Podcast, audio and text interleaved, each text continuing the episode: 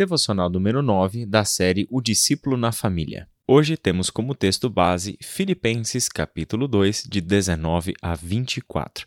Lemos assim: Se for da vontade do Senhor, espero enviar-lhes Timóteo em breve para visitá-los.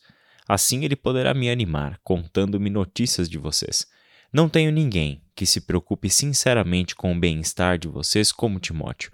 Todos os outros se preocupam apenas consigo mesmos e não com o que é importante para Jesus Cristo. Mas vocês sabem que Timóteo provou seu valor. Como um filho junto ao Pai, ele tem servido ao meu lado na proclamação das boas novas. Espero enviá-lo assim que souber o que me acontecerá aqui e tenho confiança no Senhor que em breve eu mesmo irei vê-los. A palavra do Senhor nos disse nesse texto que Paulo tinha por Timóteo um apreço muito grande. Timóteo foi alguém que Paulo conheceu no início da sua segunda viagem missionária, conforme lemos em Atos capítulo 16. Timóteo, filho de mãe judia e de pai grego, foi circuncidado ali naquele contexto, para poder viajar com o apóstolo Paulo juntamente com Silas e pregar o evangelho aos judeus, que não ouviriam e não levariam a sério sua mensagem enquanto não visse em Timóteo um judeu de fato. A circuncisão era uma marca de uma sujeição à lei mosaica. Por isso, Timóteo foi circuncidado por amor àquelas pessoas a quem haveria de pregar o Evangelho. Então, desde o início da jornada de Timóteo com o apóstolo Paulo, já vemos a maneira com que este jovem levava a sério a proclamação do Evangelho a maneira como Timóteo levou a sério a vocação de ser um seguidor de Jesus Cristo, um discípulo de Jesus Cristo. E aqui eu gostaria de destacar, entre outras coisas possíveis de olharmos para esse texto, é a maneira com que o apóstolo Paulo enxergava e pensava Timóteo, que era muito mais do que uma relação de amigos ou companheiros de ministério, de viagens missionárias, mas Paulo via o seu discípulo como um filho mostrando neste texto o seu grande orgulho, um orgulho santo, vamos dizer assim, da vida exemplar do jovem discípulo Timóteo. Paulo diz algumas coisas muito marcantes sobre esse jovem. Diz que enquanto todos os outros se preocupam apenas com seus próprios interesses e não com os interesses de Jesus Cristo, Timóteo é um jovem diferenciado, porque ao contrário destes, Timóteo está mais ocupado em colocar a sua energia, os seus esforços, o seu trabalho naquilo que é o interesse de Jesus Cristo, e ele o faz servindo as outras pessoas, proclamando o Evangelho, colocando toda a sua vida, tempo, recursos, energias na árdua tarefa de proclamar o Evangelho de Jesus Cristo enquanto é um seguidor e discipulando do apóstolo Paulo. Temos então aqui Paulo mostrando que, ao longo de alguns anos já, Timóteo vem servindo ao Senhor lado a lado com o apóstolo Paulo. É seu companheiro de viagens, passa pelas mesmas situações, está junto com Paulo na medida em que ele vai escrevendo as suas cartas. Em boa parte das cartas de Paulo, vemos que Timóteo está junto com ele. Veja lá a introdução da primeira carta aos Coríntios, por exemplo. Temos aqui alguém que está acompanhando de perto todo o ministério do apóstolo Paulo.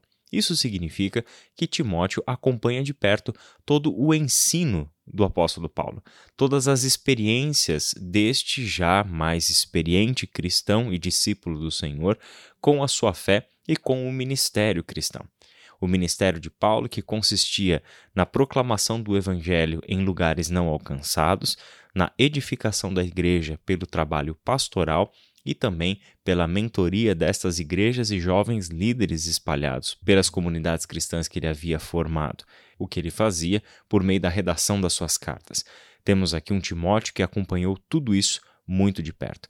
E a perspectiva de Paulo sobre ele é de um pai que está criando o seu filho e se alegrando de ver o seu filho indo bem na vida, seguindo os passos do seu pai. Paulo tem essa firmeza porque sabe que tudo o que ensina para Timóteo é aquilo que ele verdadeiramente faz. Paulo não ensina para Timóteo algo desassociado da sua experiência de vida.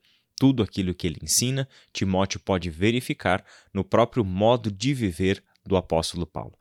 Essa proximidade do discipulado faz com que Timóteo seja ensinado pela prática, tanto quanto na sua teoria, e impede a dissimulação, tudo o que Paulo ensina, ele haveria de mostrar pela sua própria vivência, pelas suas relações, pelas suas reações, pela maneira como decide, pela maneira como responde, pela maneira como lida com difíceis questões que vão surgindo ao longo do seu ministério. Timóteo está aprendendo a viver conforme o ensino de Jesus Cristo por meio de um fiel discípulo de Jesus chamado Paulo, que nós o entendemos como apóstolo de Jesus Cristo. Na primeira carta a Timóteo, uma das últimas escritas pelo apóstolo Paulo, ele começa o texto dizendo assim: Eu, Paulo, apóstolo de Cristo Jesus, por ordem de Deus, nosso Salvador, e de Cristo Jesus, nossa esperança. Escrevo essa carta a Timóteo, meu verdadeiro filho na fé. Que Deus, o Pai e Cristo Jesus, nosso Senhor, lhe dêem graça, misericórdia e paz. Olha que interessante a maneira como, mais uma vez, em uma outra carta e em um outro momento de vida, o apóstolo Paulo se refere a Timóteo como um filho na fé. Essa é uma perspectiva muito bonita e edificante que nós temos para encarar o trabalho de fazer discípulos. Talvez você não tenha tido filhos biologicamente falando, nem mesmo por adoção. Mas você tem, e todos nós temos, a oportunidade de termos muitos filhos na fé.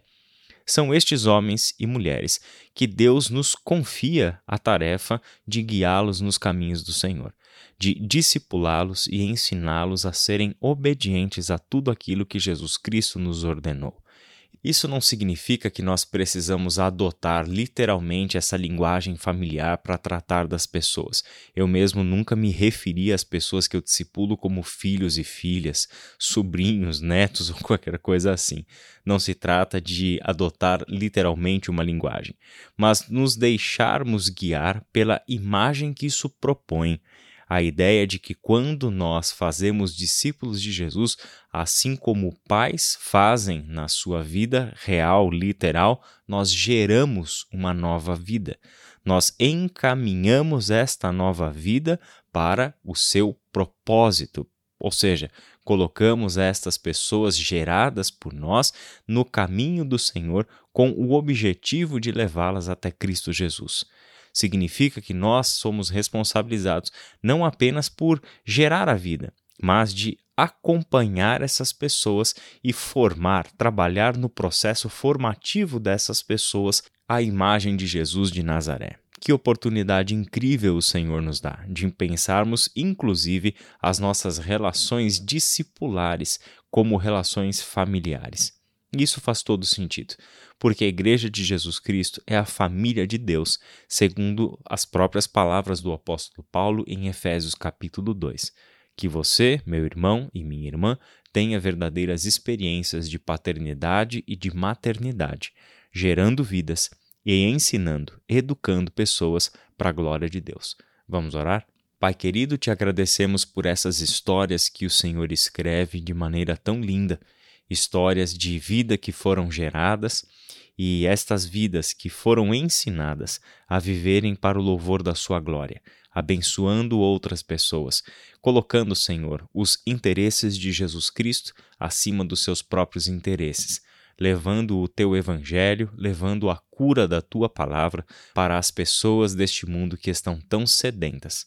Dá-nos, Senhor, a oportunidade de continuarmos a fazer isso cada vez melhor. É em nome de Jesus que nós oramos. Amém.